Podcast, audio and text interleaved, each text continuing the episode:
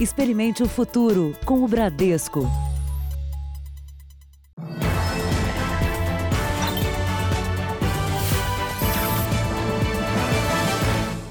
Boa noite. Boa noite. A partir da próxima quinta-feira, o uso de máscara passa a ser obrigatório no estado de São Paulo em locais públicos. A nova determinação já começou a valer no transporte público.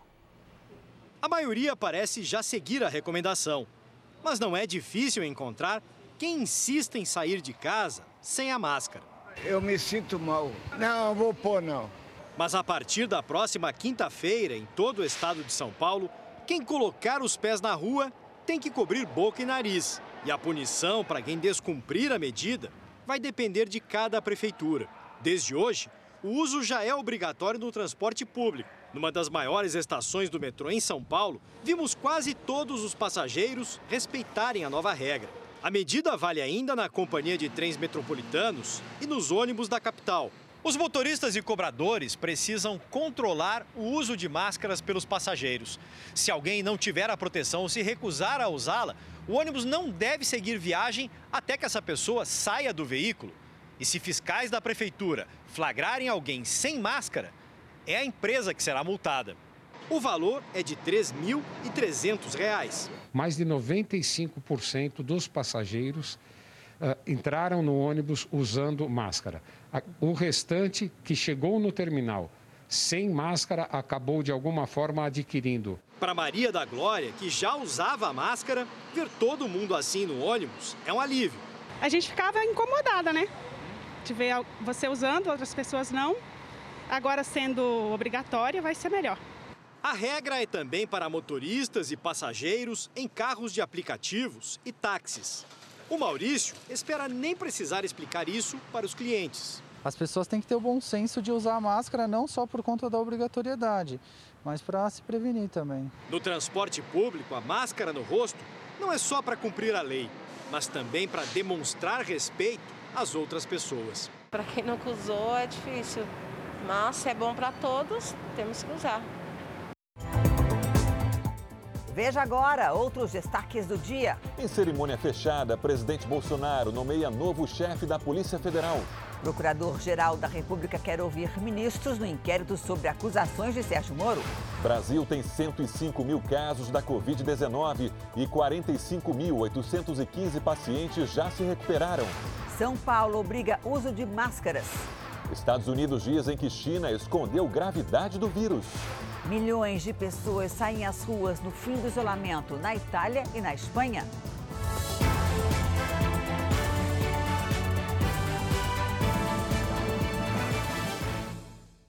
Oferecimento Bradesco, reinventando o futuro ao lado da sua empresa.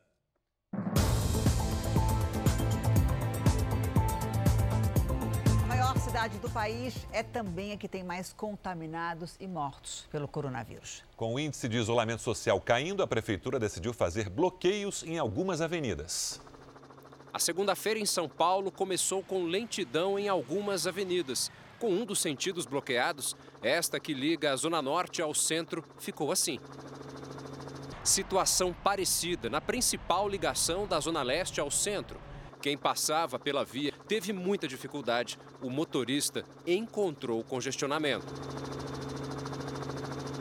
No primeiro dia do bloqueio proposto pela Prefeitura, quatro vias tiveram interdições parciais. As opiniões de quem circulou pela cidade se dividem. Acho importante sim ter o bloqueio porque o pessoal não está respeitando. Para quem precisa trabalhar, igual nós, é difícil. Logo que o bloqueio foi anunciado, autoridades municipais deixaram claro que a intenção era dificultar o deslocamento do motorista e estimular as pessoas a ficarem em casa. O índice de isolamento nos dias úteis da semana passada ficou abaixo de 50%. A meta é chegar a pelo menos 60%. Eu acredito que não deva ser implementado um tipo de medida dessa, porque uma ambulância que tem necessidade de chegar rápido Imagina um técnico de elevador com uma pessoa presa dentro do elevador. Existem uma série de, de, de, serviços essenciais dentro da cidade de São Paulo que não podem parar. O rodízio municipal deve ser ampliado, favorecendo que as pessoas entendam que tem que andar na cidade de São Paulo. A emergência e o que é essencial para a sobrevivência das pessoas aqui na cidade. No início da noite, mesmo sem bloqueios, o trânsito foi intenso em alguns pontos da capital paulista.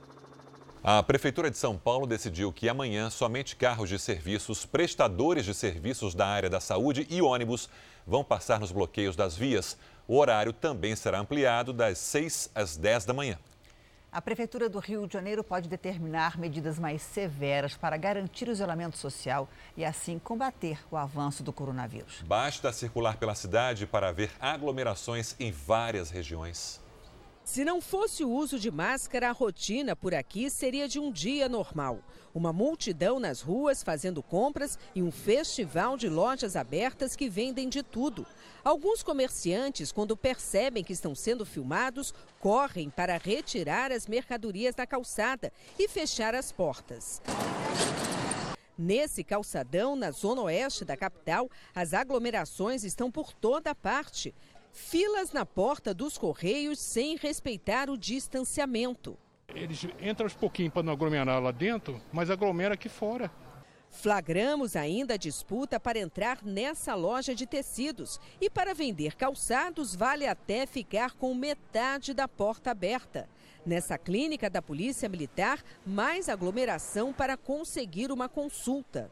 Melhor a gente ficar dentro de casa, protegido, do que ficar na rua, né? O desrespeito às recomendações é alertado através do Disque Aglomeração. O serviço criado para identificar quem não cumpre o isolamento recebe em média 100 ligações por dia.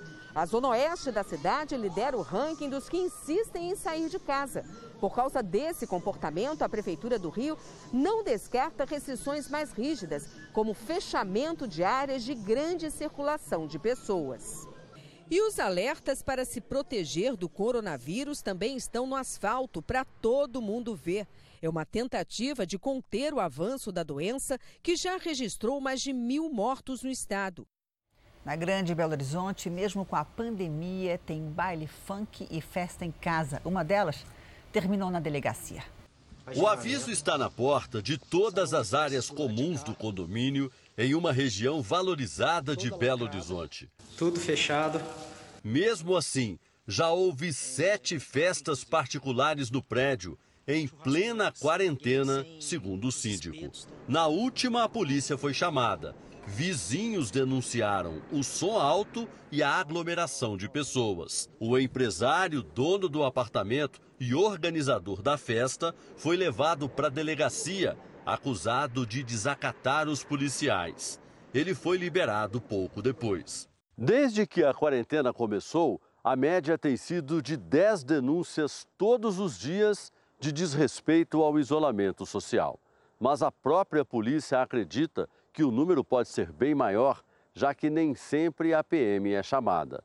Os casos vão desde encontros com meia dúzia de amigos a festas com dezenas de convidados. Há casos em que, mesmo com a presença policial militar ou da Guarda Municipal, que também é autoridade fiscalizadora nesses casos, a pessoa se nega a encerrar o evento ou a fechar o comércio.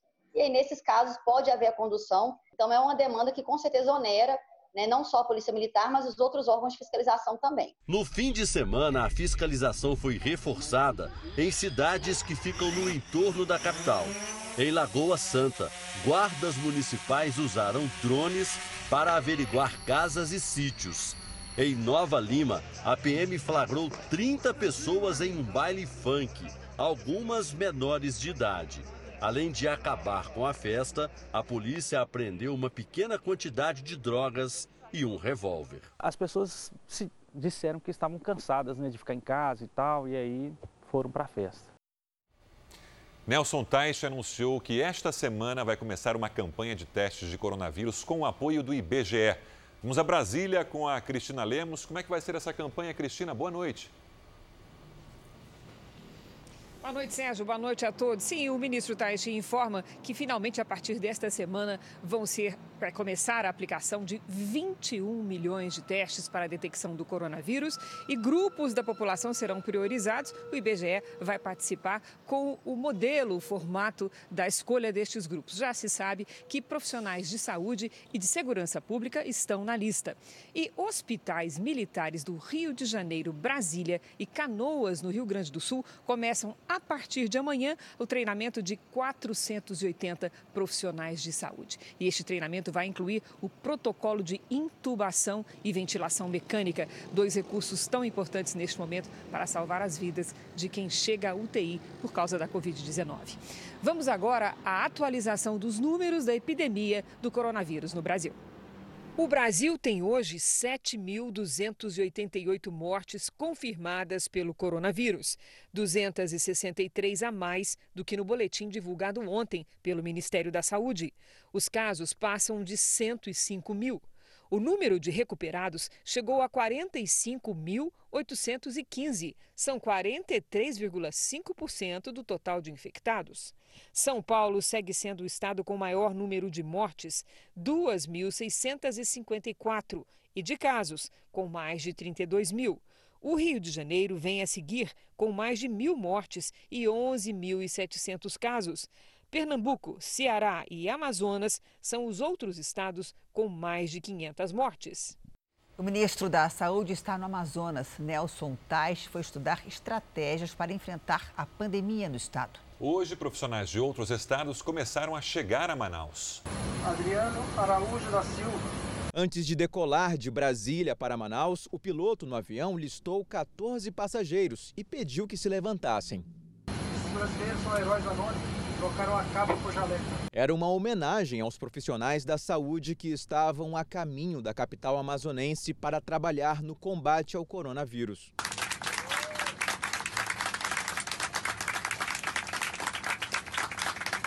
Os 14 fazem parte dos 267 contratados pelo Ministério da Saúde que vão atuar no enfrentamento da Covid-19. O ministro da Saúde, Nelson Teich, foi a dois hospitais exclusivos para atendimento de pacientes com síndromes respiratórias e prometeu criar mais 100 leitos de UTI. Antes da gente pensar num hospital de campanha, tem que pensar em como otimizar o funcionamento daqui. Como a gente tem recursos escassos, a gente tem que entender exatamente o que, é que eu consigo utilizar num espaço curto de tempo. Se eu tenho um, eu preciso de tudo ao mesmo tempo funcionando para aquilo, para eu poder cuidar das pessoas.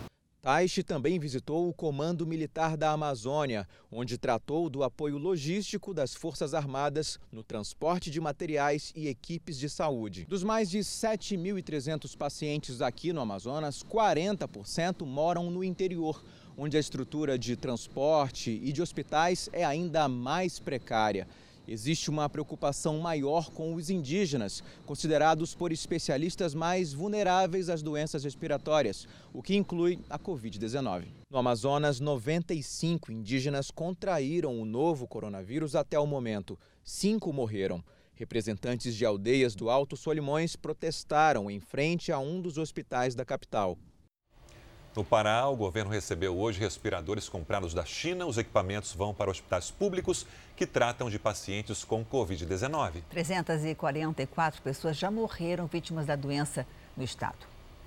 Os 139 respiradores e 1.600 bombas de infusão vão garantir o aumento da capacidade de atendimento das UTIs do estado.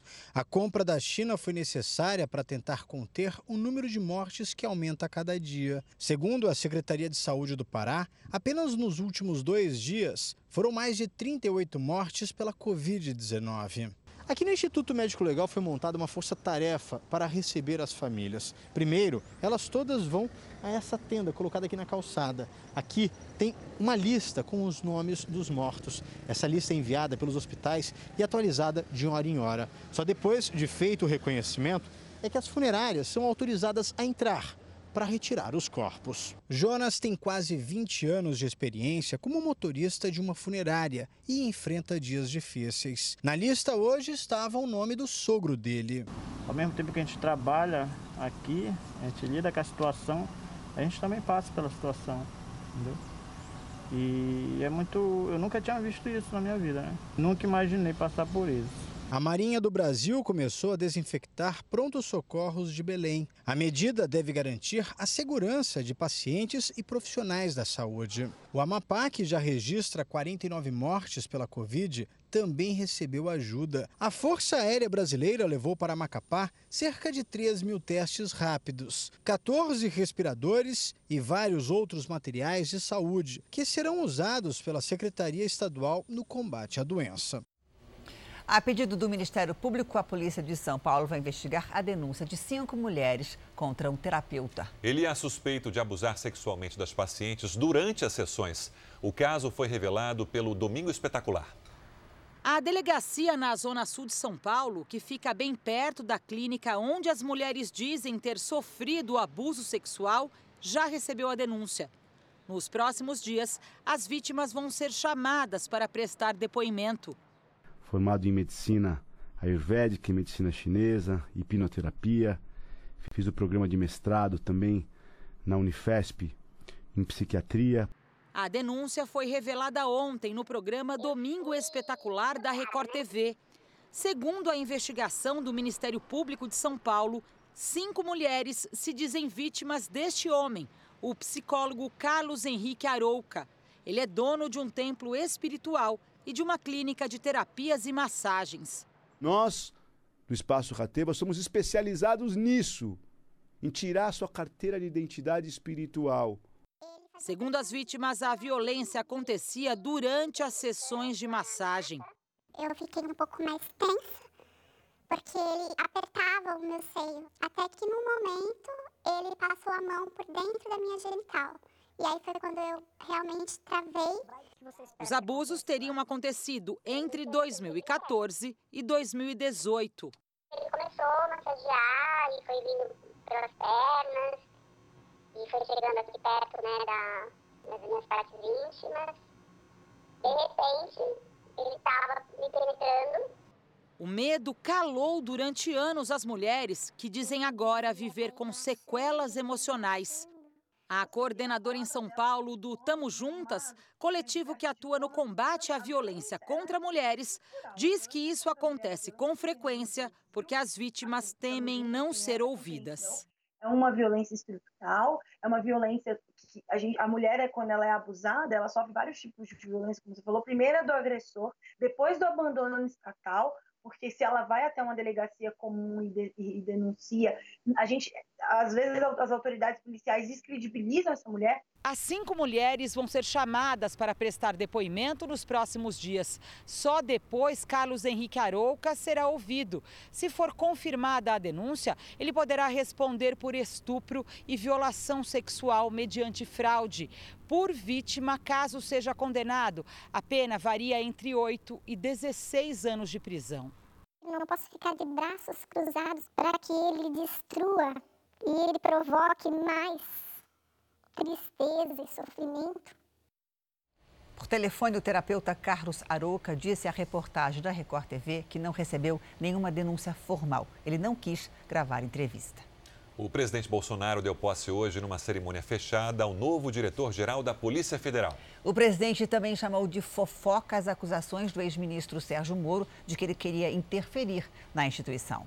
Logo de manhã, no Palácio do Alvorada, o presidente Jair Bolsonaro recebeu o ministro de Relações Exteriores, Ernesto Araújo. Na saída, falou com apoiadores sobre os protestos de ontem. Eu não vi nada, eu estava dentro do palácio, eu estava na rampa, não vi. Recriminamos qualquer agressão que porventura tenha havido. Se houve agressão, é alguém que está infiltrado, algum maluco, deve ser punido. Bolsonaro ainda fez comentários sobre uma mensagem trocada com o ex-ministro Sérgio Moro. Tem aqui um print do antagonista, está escrito embaixo, mais um motivo para a troca. Realmente eu escrevi isso embaixo, tá ok? Embaixo dessa matéria. E estou dizendo que isso é fofoca, tá legal? Ontem, durante a manifestação de apoiadores em frente à Praça dos Três Poderes, Bolsonaro falou do apoio que tinha das Forças Armadas e que não ia admitir interferência. Queremos a melhor para o nosso país, queremos a independência verdadeira dos três poderes, não apenas uma letra da Constituição, não queremos isso. Chega de interferência, não vamos admitir mais interferência. É claro isso aí, acabou a paciência, levar esse Brasil para frente. Com certeza de uma coisa, nós temos o povo ao nosso lado, nós temos as Forças Armadas ao lado do povo, pela lei, pela ordem, pela democracia, pela liberdade. O que é mais importante, temos Deus conosco. O Brasil tem tudo para dar certo, o Brasil vai dar certo. Durante a manifestação, o presidente disse: Peço a Deus que não temos problema essa semana, porque chegamos no limite, não tem mais conversa, ok? Daqui para frente, não só exigiremos, faremos cumprir a Constituição. Ela será cumprida a qualquer preço. E ela tem dupla mão, não é de uma mão do lado só não. O ministro da Defesa, Fernando Azevedo, divulgou uma nota hoje sobre o ato de domingo em Brasília. O texto diz: as Forças Armadas cumprem a sua missão constitucional. Marinha, Exército e Força Aérea são organismos de Estado que consideram a independência e a harmonia entre os poderes imprescindíveis para a governabilidade do país. A liberdade de expressão é um requisito fundamental de um país democrático. No entanto, qualquer agressão a profissionais de imprensa é inaceitável. O Brasil precisa avançar. Enfrentamos uma pandemia de consequências sanitárias e sociais ainda imprevisíveis, que requer esforço e entendimento de todos. As Forças Armadas estarão sempre ao lado da lei da ordem, da democracia e da liberdade. Este é o nosso compromisso. O presidente da Câmara, Rodrigo Maia, também comentou o protesto. A manifestação, que reuniu milhares de pessoas em Brasília, pediu o fim do isolamento social e o fechamento de instituições, como o Congresso e o Supremo. A democracia é, é, é um sistema onde um poder né, mostra para o outro quais são os seus limites. Muitas vezes a gente não gosta da decisão do outro poder. Também é legítimo ter essa liberdade, mas precisa saber qual é o limite da nossa liberdade para que não pareça um confronto. Né? E a gente precisa respeitar sempre as decisões do, do ministro do, do, Supremo. Qualquer decisão depois tem direito a recurso. Eu acho que a nossa democracia ela é forte porque as nossas instituições funcionam bem. O presidente nomeou nesta segunda-feira o novo diretor-geral da Polícia Federal. A posse ocorreu uma hora depois no gabinete de Bolsonaro, sem a presença dos jornalistas. O delegado Rolando Alexandre de Souza assume a chefia da instituição. Ele atuava como secretário de Planejamento e Gestão da ABIN, a Agência Brasileira de Inteligência. Era um dos principais auxiliares de Alexandre Ramagem, que foi impedido na semana passada de assumir o cargo por decisão do ministro Alexandre de Moraes do Supremo. Antes, Rolando foi superintendente da PF em Alagoas e atuou como chefe do Serviço de Repressão a Desvios de Recursos Públicos em Brasília. Rolando não disse quando será a transmissão de cargo. Vai ter cerimônia? Isso a gente vai marcar mais à frente, tá bom? Quando o novo diretor da Polícia Federal assumiu a superintendência da PF em Alagoas, disse que a prioridade número um era combater a corrupção em outra declaração, Rolando Alexandre afirmou que políticos corruptos são mais perigosos do que traficantes. O delegado ainda não afirmou quais são suas prioridades agora, mas já começou a montagem da equipe. Convidou o superintendente da PF no Rio de Janeiro, o delegado Carlos Henrique Oliveira, para ser o número dois da instituição. Com isso, haverá mudanças no comando da PF no Estado. A função já foi alvo de divergências entre o presidente Jair Bolsonaro e o ex-ministro Sérgio Moro. A Associação Nacional dos Peritos Criminais Federais afirmou que o novo diretor-geral tem as qualidades necessárias para exercer a função e precisará demonstrar comprometimento com uma gestão técnica e livre. No fim da tarde, Bolsonaro foi ao enterro da mulher do ministro da Controladoria Geral da União, Wagner Rosário.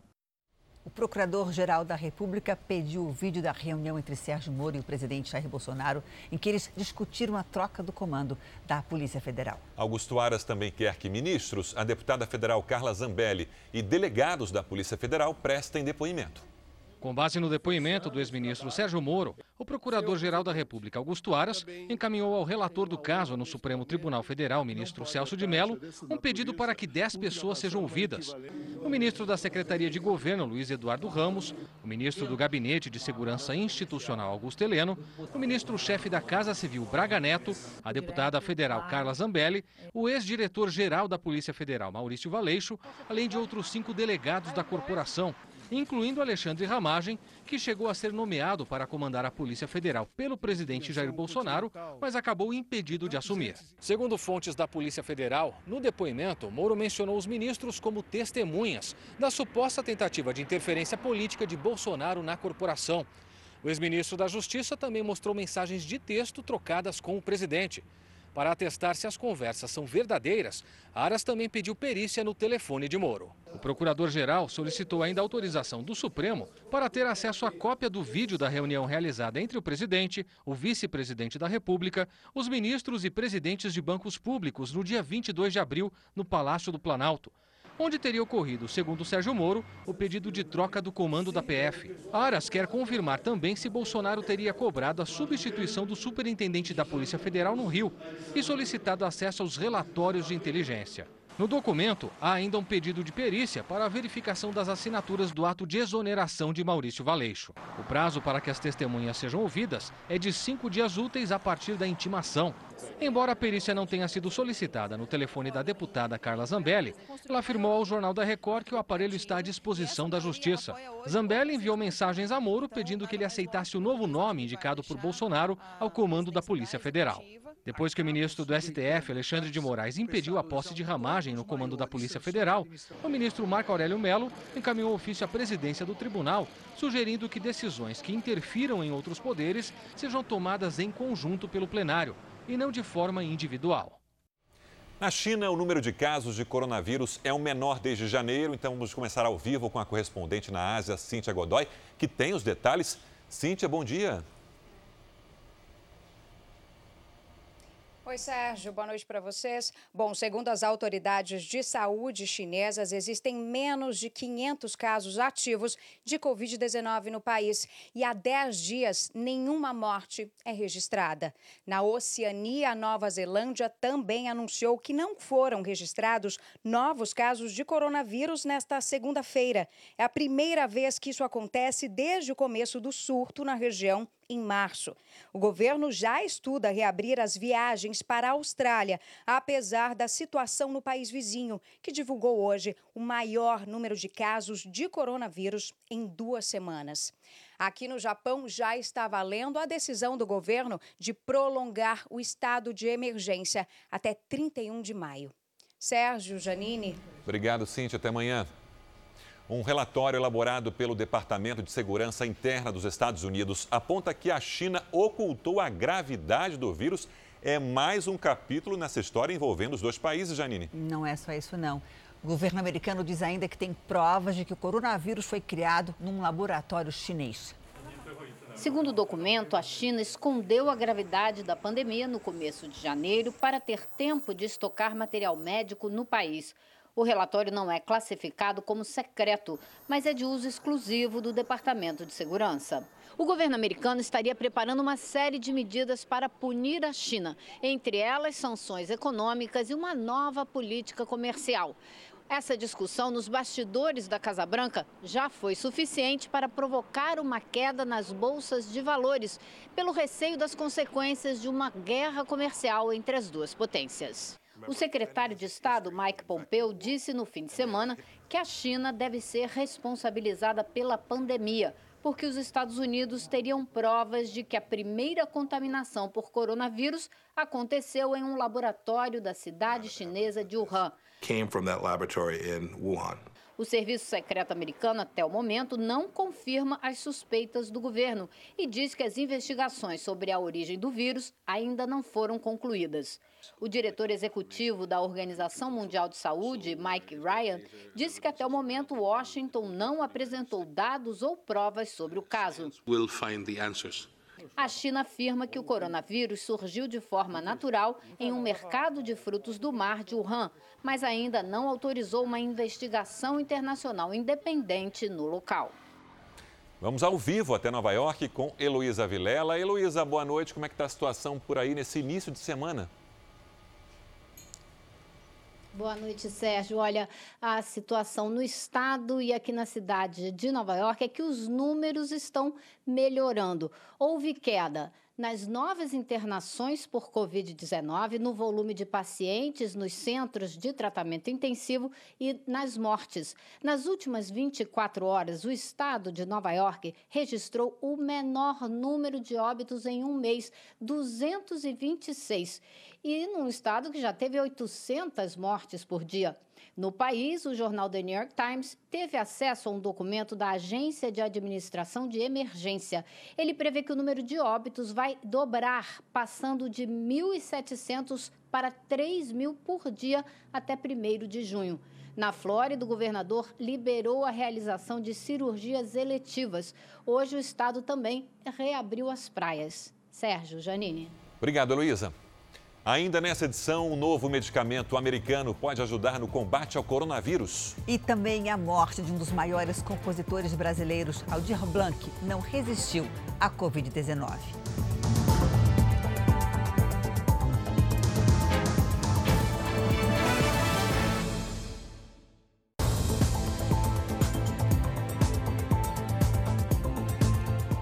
Câmara dos Deputados aprovou por 481 votos a 4 em primeiro turno o texto base da proposta de emenda à Constituição conhecida como PEC de Orçamento de Guerra. Vamos a Brasília com o repórter Luiz Fara Monteiro. Oi, Fara, boa noite para você. Do que, que se trata essa PEC? Oi, Janine, boa noite. É o chamado orçamento de guerra, que separa os recursos da União em duas partes. Primeiro, aqueles gastos que estavam previstos no orçamento anual. E segundo, os recursos voltados para o combate à Covid-19. Qual é a ideia? A ideia é flexibilizar as regras de controle de despesas e também do endividamento da União. A alegação é que essa divisão simplificaria ações como a compra de materiais, realização de obras como hospitais e também a contratação de serviços e de pessoal, como profissionais de saúde, por exemplo. Os deputados votam agora os destaques, que são aqueles itens que podem mudar o texto principal. Janine, Sérgio. O saque aniversário do Fundo de Garantia já está liberado para os nascidos em março e também em abril. Patrícia Lages, a nossa comentarista, já está aqui. Oi, Patrícia, boa noite a você. Vale a pena sacar esse dinheiro? Boa noite, Janine. Boa noite para você de casa. Olha, é preciso considerar algumas informações e a primeira delas é o rendimento. Hoje, esse rendimento é de 3% ao ano mais taxa referencial, que atualmente está em zero. Então, se a inflação for maior do que 3%, já vai haver perda do poder de compra. E a meta de inflação para 2020, fixada pelo Conselho Monetário Nacional, é de 4%, mas ela pode sofrer mudanças. Olha só, a meta inicial para a inflação de 2020 é de 4%, mas existe uma tolerância de 1,5% para cima ou para baixo, então ela pode variar entre 2,5% e 5,5%. Agora, será que vale a pena sacar e investir em uma aplicação que renda mais? A gente vai ver um exemplo aqui, olha só. O Tesouro Direto pré-fixado 2023, ele está rendendo 4,99% ao ano e é possível começar a investir com um valor mínimo de R$ 35,14. Ele já é um investimento mais rentável do que deixar o dinheiro lá parado no fundo de garantia. Tá bom, mas vamos supor que a pessoa tenha dívidas. Vale a pena sacar para saldar essa dívida? Olha, Janine, sem dúvida nenhuma. Por quê? Porque os juros das dívidas, principalmente de cartão de crédito e de cheque especial, são bem maiores do que o rendimento de praticamente qualquer investimento. Olha que diferença. Quem deve no cheque especial paga até 8% de juros ao mês e a taxa média do rotativo do cartão de crédito é de 12% ao mês. O que o Tesouro levaria quase três anos para render, a taxa do cartão de crédito leva embora em apenas 30 dias. Então, se tiver dívidas, é melhor pagar sim. Janine. Paga, tira da frente, problema resolvido. É isso aí. Obrigada, Patrícia. Até segunda-feira. Até. Vale lembrar que a pessoa que fizer a opção pelo saque aniversário perde o direito de sacar o fundo de garantia por dois anos em caso de demissão sem justa causa. A multa de 40% sobre o depósito continua valendo. A campanha SOS Famílias do Sertão vai ajudar moradores do interior do Nordeste em meio à crise da pandemia. Para doar, é só aproximar o celular do QR Code que está no canto da tela. Há 20 anos, o projeto Nova Canaã beneficia famílias com educação, orientações e alimentos. Com a crise do coronavírus, as carências se tornam ainda maiores. A campanha quer manter a ajuda social já oferecida pelo projeto no sertão nordestino e estender a mais pessoas. Veja a seguir: a semana começa com a retomada de atividades na Espanha e na Itália. E também 70% das diaristas foram dispensadas na crise. Agora, cerca de mil dessas trabalhadoras recebem dinheiro e produtos de limpeza. E enquanto isso, os donos de casa.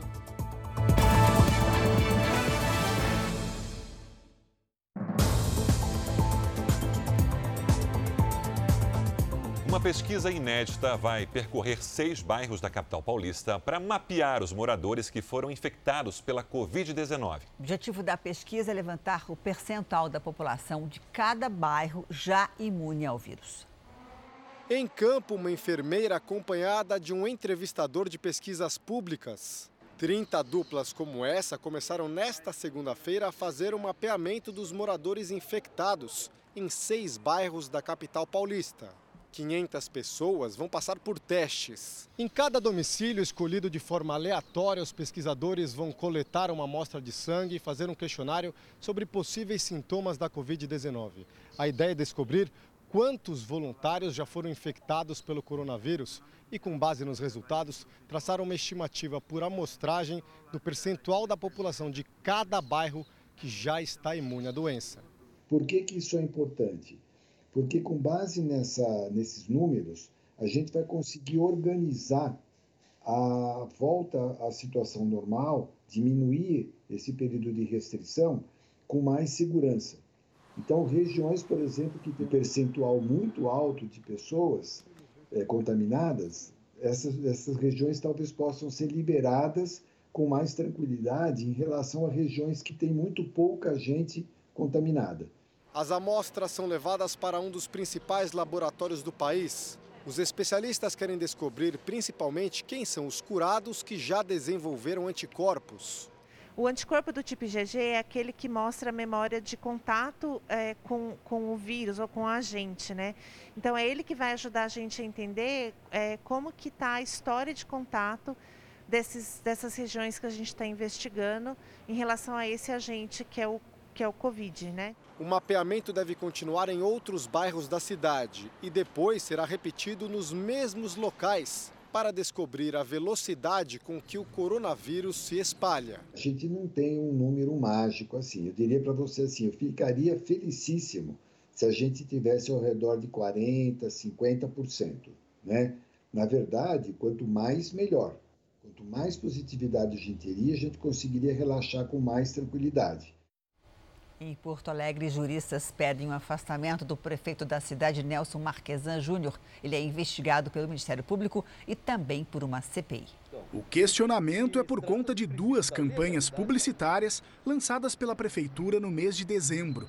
Enquanto uma divulgava o período de pagamento do IPTU, outra promovia a capital gaúcha fora do Rio Grande do Sul. As peças foram publicadas em jornais de circulação nacional. A agência responsável pelo trabalho foi contratada por quase 35 milhões de reais. O gasto levou a uma ação popular contra o prefeito Nelson Marquesan Júnior, do PSDB. E as peças publicitárias foram suspensas. O que ele pôs na propaganda eram, primeiro, autopromoções. Ele disse que as reformas que o Brasil precisa fazer, Porto Alegre já fez. Ora, isso não tem interesse algum e está usando dinheiro público para fazer isso. Marquesan já foi alvo de quatro pedidos de impeachment desde que assumiu a prefeitura em 2017. São denúncias de irregularidades que vão de nepotismo a contratos irregulares. Ele é investigado pelo Ministério Público Gaúcho e por uma CPI na Câmara de Vereadores.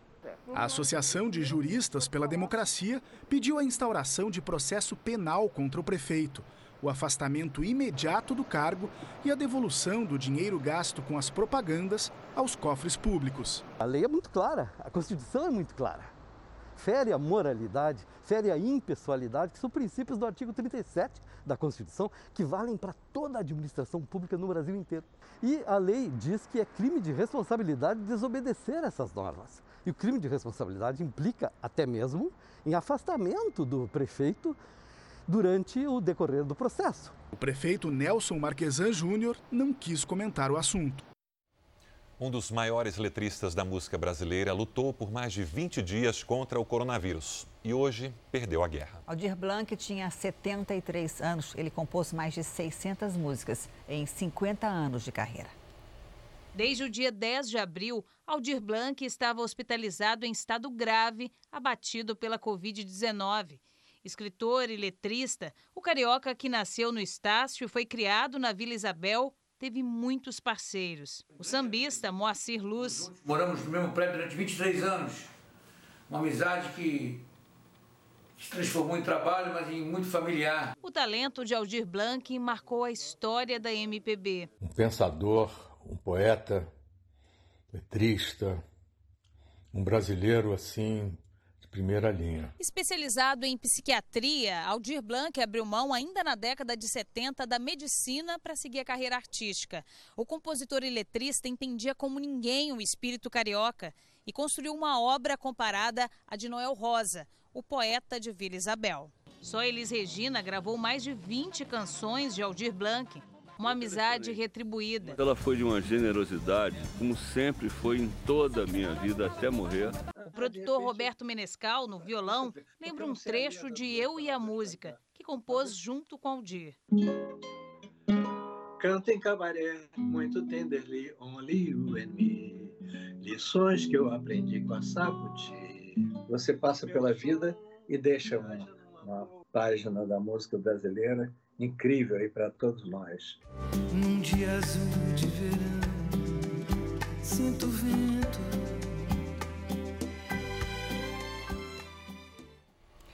A semana começou gelada em várias cidades do centro-sul do Brasil. São Paulo e Porto Alegre tiveram manhã mais fria do ano, entre 11 e 14 graus. Boa noite, Lidiane. Como é que fica o tempo amanhã? Olha, Janine, no Rio Grande do Sul até esquenta um pouquinho. Agora, de Santa Catarina até o centro-oeste, vamos ter mais uma madrugada bem gelada. Boa noite para você, para todo mundo que nos acompanha. Isso porque uma frente fria avança e aumenta as nuvens na região sul. Há risco para temporais no estado gaúcho. O mar fica agitado com ondas de até 3 metros entre o Rio Grande do Sul e Santa Catarina. E as rajadas podem passar dos 60 quilômetros por hora. Mínima de 12 graus em Brasília. Faz 7 no sul de Mato Grosso do Sul. No sul de Minas, 4 e apenas 13 graus em Curitiba. À tarde, faz sol no sudeste, em parte do centro-oeste e no interior da região nordeste também. No litoral nordestino e nos estados do norte, chove a qualquer hora do dia. Em Teresina, amanhã, máxima de 33. Em Cuiabá, faz 34. No Rio de Janeiro, 29. E em Porto Alegre, até 24 graus. São Paulo, amanhã cedo, tem apenas 13 graus. Máxima de 25. Na quarta, vem chuva e na quinta, mais frio, Janine. Começa a tirar o casaco. Obrigada, Lidiane. Até, Até amanhã. amanhã. A segunda-feira foi de retomada de atividades na Itália e na Espanha, os dois países mais castigados pela pandemia na Europa. Os avisos indicam que voltou a funcionar. Na Espanha, foi dia de agenda lotada nos salões de beleza. As empresas e serviços com hora marcada reabriram hoje. No país com o maior número de mortes do continente, a Itália, o movimento das pessoas quebrou o silêncio nas ruas. 4 milhões e meio de italianos retornaram ao trabalho depois de quase dois meses. Parques, obras e fábricas reabriram. Bares e restaurantes só podem vender os produtos sem consumo no local. Serão várias etapas até 1 de junho. Retomada gradativa também na Alemanha. Foi a vez dos cabeleireiros voltarem às atividades depois de parte das escolas, igrejas e organizações culturais. Um estudo independente calcula que o número de casos no país pode ser até 10 vezes maior do que o oficial. Livrarias, cabeleireiros, concessionárias e lojas até 200 metros quadrados abriram as portas hoje em Portugal. Mas dentro dos estabelecimentos comerciais tem algumas regras. É preciso manter o distanciamento social e usar máscaras. A proteção é obrigatória também no transporte público. O Centro Europeu de Controle de Doenças afirma que a Europa já passou pelo pico do surto com exceção da Bulgária, que ainda registra aumento de casos. Vamos agora com a opinião do jornalista Augusto Nunes. Oi, Augusto, boa noite a você. Boa noite, Janine, Sérgio. Boa noite a você que nos acompanha. Primeiro foram a Alemanha e a Coreia do Sul, depois a Espanha e Portugal. Nesses últimos dias, em todos os continentes afetados pela pandemia de coronavírus, cidades semidesertas há muitas semanas foram reanimadas pela aparição nas ruas de milhões de seres humanos. Continua a contagem de infectados, mortos e recuperados. Cautelas sanitárias ainda são obrigatórias, mas vai crescendo a sensação de que o mundo começou a livrar-se de uma estranha forma de clausura, de uma nova espécie de prisão domiciliar. O vírus chinês não será neutralizado tão cedo. Até que venha a vacina, até que seja encontrada a cura, teremos de conviver com o microorganismo onipresente. Mas em muitas nações o pior passou e logo passará também no Brasil. Um verso do poeta inglês T.S. Eliot diz que abril é o mais cruel dos meses. Neste 2020, foi mesmo em boa parte do planeta. Mas os primeiros dias de maio avisam que nas derradeiras semanas da primavera europeia, a vida como ela é, enfim começou a reflorescer. Nos Estados Unidos, empresas de biotecnologia e farmacêutica identificaram uma nova droga que seria capaz de combater a Covid-19. O medicamento tem como alvo o material genético do vírus e bloquearia a produção no organismo de uma proteína que provoca a doença. As empresas querem agora a autorização dos órgãos reguladores americanos para começar os testes. O Hospital de Referência no Combate ao Coronavírus de Porto Alegre comemora a recuperação da primeira paciente. Foi em meio à rotina de trabalho intensa em um hospital da capital gaúcha que a médica psiquiatra de 65 anos desconfiou do que estava sentindo. A gente trabalha muito em contato com os pacientes e não estava indo sexta-feira, por exemplo, nem tinha máscara para todo mundo.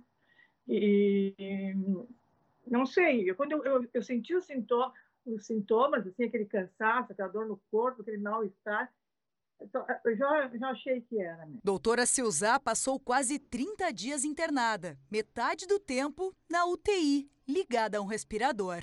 Silzá faz parte de um dos grupos mais vulneráveis ao vírus, o dos profissionais da saúde, que estão direta ou indiretamente envolvidos no combate à doença.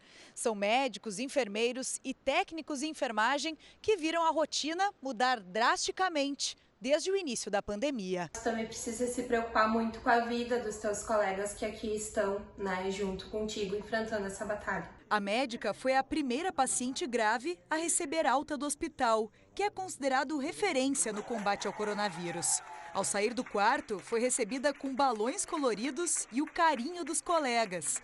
Agora se recupera em casa, contando os dias para poder voltar ao hospital. A partir de agora, me recuperar bem, ainda estou um pouco ofegante, que eu ainda estou com um pouco de dificuldade respiratória.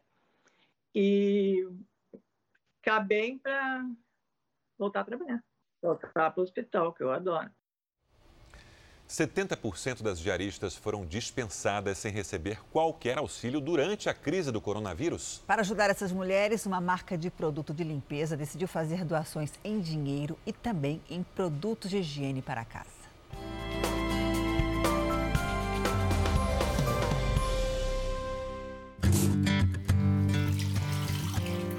Reforço na limpeza nunca é demais em época de pandemia. Mas para quem trabalha com faxina, a história é outra. Dona Delane tinha serviço certo, mas o distanciamento social afastou a patroa e a garantia do pagamento. Já faz mais de 30 anos nessa área. E essa área que eu sempre trabalhei e sempre sustentei meus filhos. E bem no começo mesmo, a minha patroa já dispensou, né? Então foi, assim, um caos. Faltou comida na mesa e a família teve que inverter os horários para se adaptar à rotina de uma única refeição por dia. De dia a gente dormia o dia inteiro. Tanto eu como minha filha menor, meu neto, porque aí só fazia uma refeição. Eu acordava meio-dia, uma hora, aí a gente fazia comida, quatro horas comia, pronto. E assim, até chegar, começar a vir alguma ajuda. Aqui na casa da dona Delane moram os três filhos dela e o neto. Só um deles trabalha com carteira assinada e conseguiu manter o emprego. Pensando na dificuldade que as diaristas estão enfrentando, uma iniciativa tem ajudado profissionais como ela.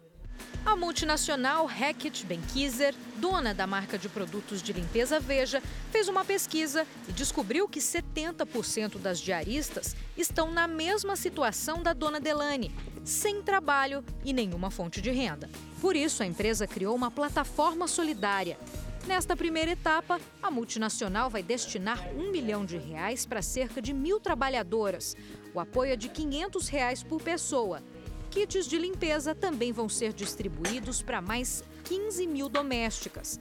Elas devem se cadastrar no site Veja com o Coração para receber as doações. A gente criou essa plataforma Veja com o Coração, que vai, na verdade, ajudá-las neste momento emergencial, mas a gente quer continuar esse movimento logo após é, que o coronavírus passe e torcemos para isso, na verdade, que todas recuperem seus empregos e suas rendas e a gente vai continuar essas conversas com a sociedade e com esse grupo para fazer com que cada vez elas se sintam mais valorizadas no Brasil. Pelo mesmo site, a sociedade também pode participar, doar qualquer quantia e fortalecer essa corrente solidária. Afinal de contas, o trabalho doméstico é a primeira profissão entre mulheres no Brasil. Então, se a gente valoriza tanto a, a limpeza como, como cidadão, como brasileiros, por que não valorizar quem cuida das nossas casas cada vez mais? O resultado aparece em forma de gratidão. Pô, já comprei um monte de coisa. Aí comprei uma mistura, fiquei muito feliz. O Jornal da Record termina aqui. A edição de hoje na íntegra e também a nossa versão em podcast estão no Play Plus e em todas as nossas plataformas digitais. E à meia-noite e meia tem mais Jornal da Record. Fica agora com a novela Apocalipse. Boa noite para você. Se cuida. A gente se vê amanhã. Boa noite e até amanhã.